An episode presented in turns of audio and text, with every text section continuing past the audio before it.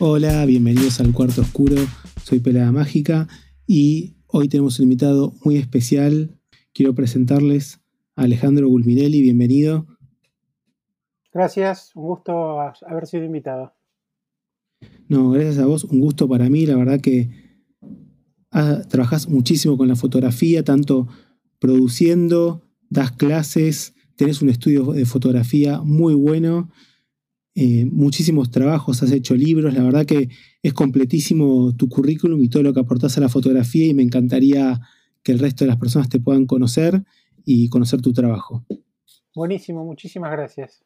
Bueno, para arrancar quería contarles que pueden ingresar a gulminelli.com, gulminelli con doble L al final, donde van a poder ver todos los trabajos de Alejandro, su contacto, su biopic y un montón de cosas. Pero quería arrancar, Ale, por preguntarte cómo fue tu, cómo fueron tus inicios en la fotografía, cómo fue que encontraste esta pasión. Bueno, mira, eh, fue en la escuela primaria, cuando tenía unos 10 años, calculo, iba a un colegio muy progresista del Estado, pero muy progresista, que era de doble escolaridad, que para esa época era muy raro, y uno de los talleres que teníamos a la tarde era fotografía.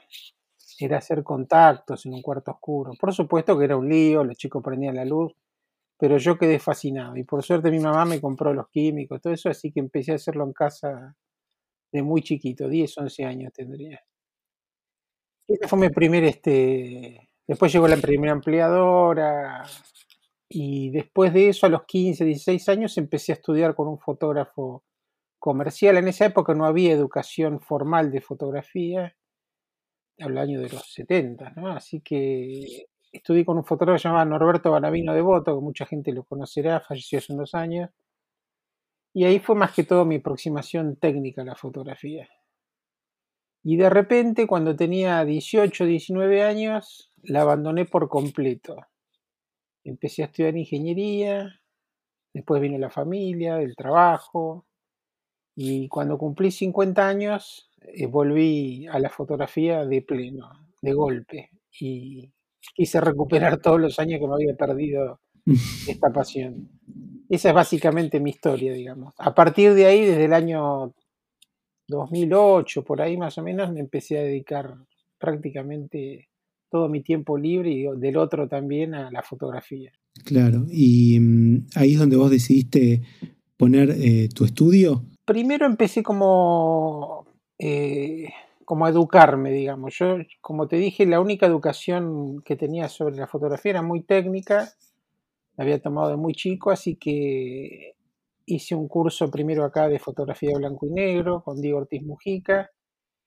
Y ahí fue donde descubrí que mi pasión era el blanco y negro, digamos, el paisajismo blanco y negro sobre todo y fue donde decidí ir a estudiar a Estados Unidos con John Sexton, que es un fotógrafo bastante conocido en Estados Unidos, que fue asistente de Ansel Adams y bueno, un poco continuando con esa, esa escuela que se llama la Escuela de la Costa Oeste, que hay muchos este, fotógrafos que siguen ese tipo de fotografía.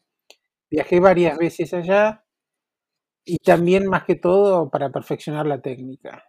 Y por otro lado, localmente empecé a hacer talleres con fotógrafos este, que se dedicaban a, la parte estética, digamos, Juan Travni, Marcos López, Julieta Escardó, fueron dos cosas en paralelo. y, y, a partir del 2011-2012 empecé fuertemente con mi obra, eh, a hacer fotografía analógica, o sea, darle forma a, a un trabajo, digamos, en particular. Y bueno, publiqué libros, empecé a exponer el tema del estudio vino bastante después, en el 2017 o 18, por una cuestión de cambios en mi vida laboralmente, decidí este, empezar a volcar todo lo que había aprendido y practicado en clases, clases de fotografía autoral y clases de laboratorio, de impresión fine art y fotografía genealógica en general.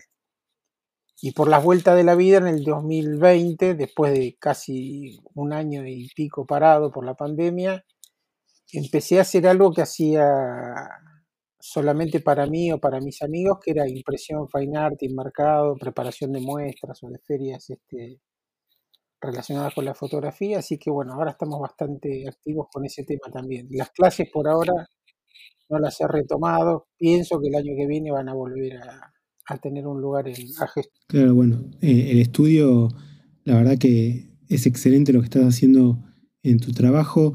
Eh, yo he copiado em, fotos con vos y la verdad que son de un nivel, una calidad y de un profesionalismo excelentes, que además no solamente haces el, copiado, tanto digital como analógico, sino que además eh, hacen todo lo que es la preparación, el colgado, todo, todo armadito, digamos. Sí, un poco todo eso surgió por mi propia necesidad, por las muestras que, participé, concursos o lo que fuera. También desde el 2016 participo con mi propio espacio en Buenos Aires Foto y un poco después de aprender cómo es todo este oficio, sobre todo para mi propia obra, decidí que bueno, era el momento de ofrecérselo a los demás y es uno de los lemas que yo tengo en el estudio. Hago las cosas para los demás como si fueran mías, con la misma calidad, la misma casi obsesión que tengo por, por la calidad. ¿no? Sí, sí, se nota muchísimo y yo recomiendo a todo el que quiera imprimir sus fotos para una muestra, para su casa, para regalar, que lo haga en Age Studio, que la verdad eh, tienen un precio muy competitivo y la calidad es increíble. Eh, y Ale, también te quería preguntar, vos das clases o dabas clases, eh, ¿seguís la misma escuela que, que te enseñó a vos, la de Ansel Adams? La, llamada escuela de la costa oeste es una decisión estética, un tipo de fotografía muy particular. No, no tiene que ser exactamente la de pero no, no es una, ¿cómo decirlo? No es una educación básicamente estética. Lo que yo sí reflejo todo ese conocimiento en las clases que doy en el laboratorio. Doy un taller que dura todo el año, arrancamos prácticamente desde cero, de conocer equipos, revelar rollos y después a los dos meses entramos en el laboratorio de eh, plenamente a hacer este copiado analógico, que es un tema que lleva mucho tiempo aprenderlo. Y en general, a fin de año, todos los participantes tienen un pequeño portfolio de, de trabajo 100% analógico y tienen, digamos, las herramientas más que básicas para seguir su camino en su propio laboratorio. El otro taller que doy, que yo le llamo de fotografía de autor, no tiene mucho que ver con, en realidad no tiene nada que ver con la costa oeste, con el blanco y negro y con eso, sino que es un taller de fotografía general donde el objetivo es que cada participante se saque muchas dudas, ya sea técnicas o estéticas o del ambiente fotográfico, de la feria, de la muestra, de lo que fuera, y al mismo tiempo desarrolle su obra personal. Es un tema bastante ecléctico, son reuniones de un par de horas por semana, donde yo incentivo a que los participantes traigan su trabajo para ir viéndolo, para compartirlo, para escuchar las opiniones de los demás. Yo creo que en esos talleres una de las cosas más interesantes es ver fotografías de otras personas y escuchar las opiniones de los demás este, sobre su propio trabajo. Y a medida que van este, avanzando las clases van surgiendo temas ya sea técnicos o este, estéticos o hasta filosóficos con respecto a, la fotografía del medio en general. Y es un poco mi idea es transmitir lo que yo aprendí. En, realidad yo mucha gente se sorprende porque yo digo bueno yo soy fotógrafo de hace 13 años pero en realidad lo que hice fue en esos 13 años interiorizarme muchísimo en la historia, en autores, en fotógrafos, he viajado a ver muestras, a Parifoto, a iPad de Nueva York, o sea, traté en la medida de lo posible de recuperar esos 30 años que no hice absolutamente nada relacionado, y en los cursos lo que trato es de transmitir eso, eh, un poco la pasión, eh, los conocimientos técnicos o estéticos, eh, el amor por la fotografía. No sé si se entiende el concepto. Sí, sí, se entiende perfectamente y y bueno, te conozco, sé lo apasionado que sos y además lo transmitís ahora con tus palabras también. También lo que he visto mucho es que manejas mucho tecnicismo, eh, tanto en analógico como digital. Bueno, sos ingeniero y se ve y se te nota en, tus redes como eh, sabes mucho de cámaras, usas muchísimo la tecnología. ¿Cómo lográs ese equilibrio entre, bueno, digamos, todas las herramientas tecnológicas que nos sirven para mejorar como fotógrafos y a la vez no olvidarse de las, de las raíces, ¿no? De, todo lo anterior que también hoy en día tiene su magia. Claro, yo eh, aclaro que yo soy un fanático de la fotografía analógica o no digital, por decirlo mejor, pero también uso cámaras digitales de todo tipo y me apasiona todo lo que sea relacionado con la fotografía. La fotografía analógica nació un poco en mí eh, por el tema de querer recuperar lo que yo no había podido hacer cuando era joven. Cuando yo abandoné la fotografía a los 18, 19 años, pensar en una cámara de formato medio era un delirio. Yo casi no tenía plata ni para comprar un rollo. Entonces cuando volví dije, bueno, voy a conocer todas las cámaras que hubiera tenido en mi vida y que no hubiera podido comprar. Entonces, en otra posición económica, con mis hijos más grandes y más tiempo libre, empecé a investigar sobre cámaras y formatos y bueno, fui avanzando de a poco. Cuando llegué a, los cursos en Estados Unidos, descubrí el gran formato, las posibilidades que tiene y, los resultados increíbles que se pueden lograr. Pero yo simultáneamente siempre hice fotografía digital. De hecho, muchísima parte de mi obra autoral, digamos, está hecho con cámaras digitales, eh, perdón, con cámaras analógicas de formato medio o formato grande, pero por una falta de tiempo eh, durante todos esos años yo no iba al laboratorio, yo escaneaba los negativos y imprimía digitalmente. No es que no me guste el tema del laboratorio, sino que lleva muchísimo tiempo. Recién ahora le puedo dedicar un poco más de tiempo al copiado analógico, que es apasionante, pero lleva horas y horas en el laboratorio y yo no disponía de ese tiempo. Así que hay un balance entre lo analógico y lo digital, que incluso hay libros donde hay mezcla de analógico y digital. Yo creo que el resultado es bastante difícil de discernir a la altura al día de hoy y no hay que hacerle asco a una cosa ni la otra. Yo estoy muy contento de haber usado durante muchos años cámara de formato medio y grande porque logré tener en este momento fotografías de una calidad que en esa época digitalmente era imposible de lograr. Yo ahora escaneo un negativo de formato grande, tengo 200 megapíxeles, cuando hace 10, 12 años las cámaras tenían 10 o 12 o 15. En ese sentido estoy muy contento. Y por otro lado, sigo haciendo fotografía analógica, tengo mi cámara digital, pero sigo haciendo fotografía analógica porque la disfruto mucho más. Disfruto mucho más del proceso de hacer la toma con paciencia, tranquilo, y después procesarla en el laboratorio, revelarla, todo ese tema. Y creo que la fotografía analógica, a mí personalmente, y creo que a muchos fotógrafos también, los transforma en otro tipo de autor, más reflexivo, menos eh, impetuoso, ansioso, y eso ayuda muchísimo a, encontrarse a uno como fotógrafo. Sí, no sé si vos compartís, yo creo que, aunque cada vez es más difícil quizás o más caro conseguir herramientas que tengan que ver con lo analógico, me parece que no creo que termine de morir porque hay mucha gente que disfruta muchísimo de ese proceso y creo que es algo que va, a perdurar, aunque la mayoría siga siendo digital, yo creo que es algo que no, no va a morir. Yo creo que no va a morir, ni tampoco creo que esté en tremenda decadencia. Hay un efecto eh, devenido de la, de la, actividad comercial. Convengamos que la fotografía es uno de los pocos artes que tiene, aparte su parte correlativa puramente comercial, con las mismas herramientas, la misma técnica. Entonces, lo que pasó fue que la fotografía analógica dejó de ser útil para la fotografía comercial. Entonces el mercado se achicó muchísimo, pero sigue su, camino. O sea, no, no, yo no creo que ni desapareció ni que vaya a desaparecer. Herramientas, hay millones de cámaras analógicas por una fracción del precio de una cámara digital. Eh, reconozco que últimamente los precios se han vuelto locos. Yo veo los precios de las cámaras analógicas hoy en día, no lo puedo creer. Cuando hace 10 años uno compraba la cámara que quisiera por 200 dólares y hoy en día una Hasselblad vale 2, 3 mil dólares. Eh, es un poco por ese llamado retorno a la fotografía analógica, un poco por lo que dije antes, así como a mí me hace sentir mejor el proceso analógico, creo que mucha gente cansada de, del workflow digital, voy a intentar un poco lo analógico. Y en muchos casos es, este, ayuda muchísimo a un autor a, a generar su trabajo, o sea, su, trabajo autoral, digamos, no a sacar fotos por sacar, digamos. Cosas con, contenido, digamos. A otra gente no le sirve.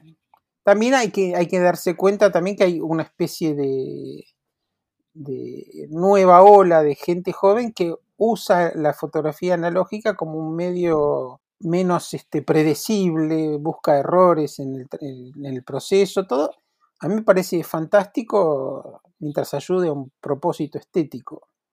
Si es por jugar, no sé, podemos jugar con un celular también. Pero eh, creo que no va a desaparecer la fotografía analógica y menos el laboratorio.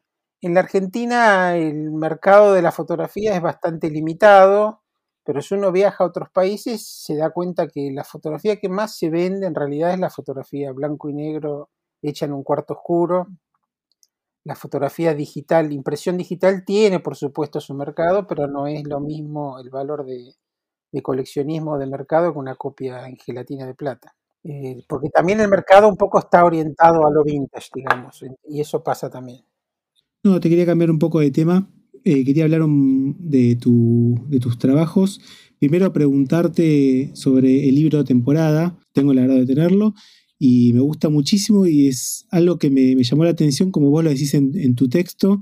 No es algo que haces habitualmente, ese tipo de fotos. Contame un poco cuál fue el proceso de, cómo llegaste eh, a ese trabajo y a formar ese libro.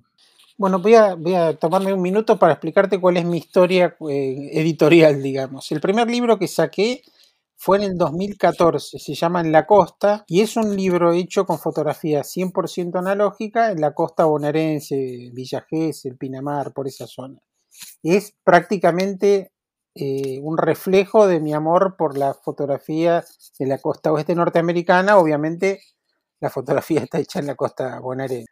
Después, mi segundo trabajo eh, editorial se llama After Office, es un libro que es totalmente diferente, es un libro oscuro, trata de, relata mis caminatas por el microcentro porteño de noche, también está hecho íntegramente con cámaras analógicas y es como otra persona el que hizo el libro, es todo oscuro, eh, misterioso, eh, es un libro que ha tenido, el libro y la serie ha tenido un éxito tremendo, los puse un montón de veces, ganó premios y terminó publicado en un libro, terminó en Buenos Aires Foto. Esa serie es la que mucha gente aprecia más, un poco porque es más contemporánea, digamos. Y lo que pasó después de, del año que estuvimos encerrados, yo hice fotografía en mi casa como pude, qué sé yo, y me pude tomar unos 10 días de vacaciones eh, este año justamente. Y me propuse hacer algo completamente diferente, que era, en vez de hacer fotos pensadas, eh, con tiempo. Yo sabía que iba a estar 10 días de vacaciones y dije, bueno, voy a hacer 5 o 6 rollos y esto va a terminar siendo un libro. Eh, no sé si leíste el texto, pero es una declaración de principios. Las fotos en el libro están ordenadas de acuerdo a cómo fueron tomadas. Yo saqué en total 100 fotos y el libro creo que tiene 60. No hay más de una toma de ningún sujeto.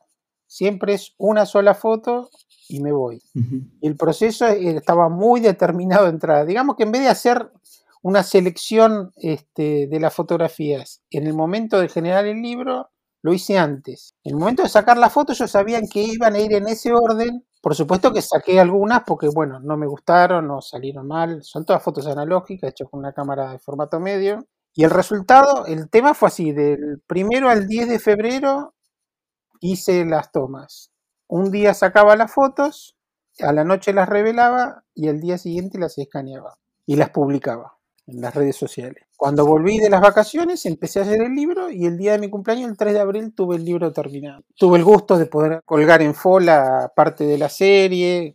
Lamentablemente no pude hacer una presentación como corresponde de la serie o del libro porque, bueno, en ese momento se tapó la segunda ola y quedó Quedó colgada 3-4 meses, pero no pude hacer ninguna actividad. Pero me refiero, cada, cada libro que yo hago, por lo menos eh, en mi intención es hacer algo completamente diferente a lo anterior. Y en este caso fue exactamente lo contrario, o sea, ni hacerlo con tiempo, ni planificado, tenía que salir tal cual como yo lo, fui haciendo. Puede que haya quedado bien o no, pero realmente lo importante es que yo disfruté muchísimo todos los, los pasos. Claro, sí, sí, sí, para mí quedó, quedó muy bueno y es es muy interesante la visión que tuviste. Y hablando de esto que me decís, de querer hacer algo diferente, es por eso que tenés dentro de eh, tus trabajos un trabajo que se llama Hospital, que fue hecho con iPhone. ¿Eso fue porque quisiste hacer algo diferente? o porque eh, en ese momento tuviste, lo único que tuviste a mano era el iPhone y sacaste, hiciste ese trabajo? Bueno, veo que lo viste, yo ni me acuerdo de esa serie. Este, deben reconocer que mi, sitio web está completamente desactualizado. Debe tener cinco años que no lo toco ni lo miro. Y la serie esa hospital la hice por una serie, son 20 fotos, no sé cuántos son. Lo hice porque estaba mi suegra internada en el hospital de clínicas, un lugar realmente muy particular y bueno, no tenía cámara o no me animé a llevar una cámara y saqué fotos con el celular. Lo curioso que esa, en esa época yo iba a un taller de fotografía, las imprimí y dije, voy a engañar a mis amigos, le voy a decir, mira, esto lo saqué con una Leica, con este rollo, qué sé yo. Tenían un poco de ruido. Y todo el mundo sorprendido, no, porque la Leica, claro, la Leica. era un, un celular que hoy en día sería una porquería no sé cuál sería, un iPhone 4, no sé, algo por el estilo. Y curiosamente un, amigo catedrático, digamos, de la fotografía me las pidió para llevarlas a un este, especie de encuentro en México para presentarlas como un ejemplo de que el celular también es útil para hacer fotografía. Convengamos que al día de hoy ya casi no hay diferencia con una cámara. Este, yo en mi estudio tengo colgada una foto hecha con el iPhone y está mezclada con fotos hechas con placa, con cámaras digitales excelentes y nadie puede decirme cuál es. O sea que ya con los teléfonos que tenemos hoy en día y con ciertas precauciones se puede hacer copias de 50 centímetros y nadie va a detectar ningún problema. Eh, puede ser que lo tengas un poco olvidada esa serie, pero bueno, yo que la, la vi estos días, la verdad que, me gusta mucho. Quizás deberías volver a revisarla porque está, está muy buena. Sí, es, es en realidad el sitio tiene algunos de mis trabajos. Yo soy un fotógrafo ávido, hago fotos todo el tiempo con el celular, con cámara. Es muy raro que me encuentres en un momento sin una cámara cerca también eh, me gusta mucho compartirlo, lo habrás visto en el Facebook o el Instagram, que es una cosa continua. No me parece que las fotos tengan que estar guardadas en un cajón o en un disco rígido, sino que es bueno escuchar qué opinan los demás, bien o mal. Eh, por eso recomiendo siempre compartirlas. Un taller es un lugar ideal, obviamente. Las redes sociales tienen algunos este, bemoles en ese sentido, pero yo creo que siempre aportan uno puede aprender mucho y, mostrando su propio trabajo le puede enseñar a los demás también. Totalmente. Y decime, ¿te acordás o tenés alguna anécdota que recuerdes con cariño de, con respecto a la fotografía? Si conociste a un fotógrafo eh, importante para vos, si tuviste alguna situación eh, especial, algún viaje en particular que te haya hecho vivir la fotografía que nos quieras contar. Bueno, yo en, ese sentido lo que más he apreciado siempre fueron los cuatro viajes que hice a Estados Unidos. Un poco porque, bueno, primero fue, en el primer viaje fue mi contacto con esta escuela de la costa oeste, sobre todo un fotógrafo como John Sexton que tiene una calidad y un trabajo autoral importantísimo, o sea, es muy interesante. Y yo siempre pienso que algún día, algún día de mi vida voy a lograr que John Sexton venga a exponer en la Argentina para que la gente se dé cuenta de lo que se puede llegar técnicamente con la fotografía analógica. Creo que muy poca gente ha visto una copia de esa calidad en la Argentina. Uno puede haber visto una copia de Ansel Adams o eso, pero eh, John Sexton es un paso más. Y encontrarme con esa, esa calidad, esa vida dedicada íntegramente a, a obtener resultados excelentes o soberbios, eso fue un impacto tremendo. Y fue lo que me hizo cambiar muchísimo. Y por otro lado, durante esos viajes tuve, cuando vos me hablabas de un encuentro, obviamente no me encontré con Ansel Adams, pero tuve, tuve la oportunidad de conocer la casa de Ansel Adams, estaba el hijo, fuimos al laboratorio, fue maravilloso. Y en otro de los viajes fuimos a la casa de Edward Weston, donde vive el nieto y el bisnieto, que también son fotógrafos. Y bueno, conocer esos lugares es como, para mí particularmente, es como un sueño. Fue un sueño cumplido. Y otra cosa que me impacta muchísimo es que este año no pude ir, el año pasado obviamente tampoco, es ir a París Foto, que es como el Vaticano de la fotografía, con sus eh, propios, este, es una feria gigantesca, pero alrededor de París Foto se crea un ambiente y una cantidad de, de muestras espectaculares. Yo jamás me voy a cansar de ver fotografía histórica y fotografía contemporánea colgada, ¿no? O sea, yo soy un firme defensor de que la fotografía tiene que estar en papel y tiene que, en lo posible tiene que estar colgada. Eh, por eso, si hay algo que me impactó muchísimo es por un lado ver este dónde se cocinó esa, la historia de la, de la fotografía norteamericana y por otro lado ver autores, obviamente en Parifoto ves eh, autores contemporáneos, este, están siempre ahí dando vueltas, es muy interesante. Pero lo que más me impactó siempre fueron los viajes de estudio, digamos. Qué bueno, bueno, la verdad, Ale, yo te quería agradecer muchísimo por tu tiempo, la verdad que me emociona eh, hablar con gente como vos, fotógrafos como vos que eh, disfrutan tanto de la fotografía, que son apasionados de la fotografía, en cada anécdota que contás, cada cosa que decís, eh, se te nota muchísimo todo lo que querés la fotografía y yo no puedo dejar de recomendar que te sigan en las redes, que me manden fotos a imprimir a tu estudio porque realmente eh, es un placer eh, hablar y trabajar con vos y ojalá que prontamente puedas volver a, mostrar tus fotos eh, con una inauguración apropiada y realmente te deseo lo mejor y, te agradezco muchísimo esta oportunidad de poder escucharte. Bueno, muchas gracias. Aprovecho de dar una primicia con fotógrafos pinamarenses y con Juan Travne que estamos organizando un festival de fotografía para los primeros días de abril del año que viene en Pinamar.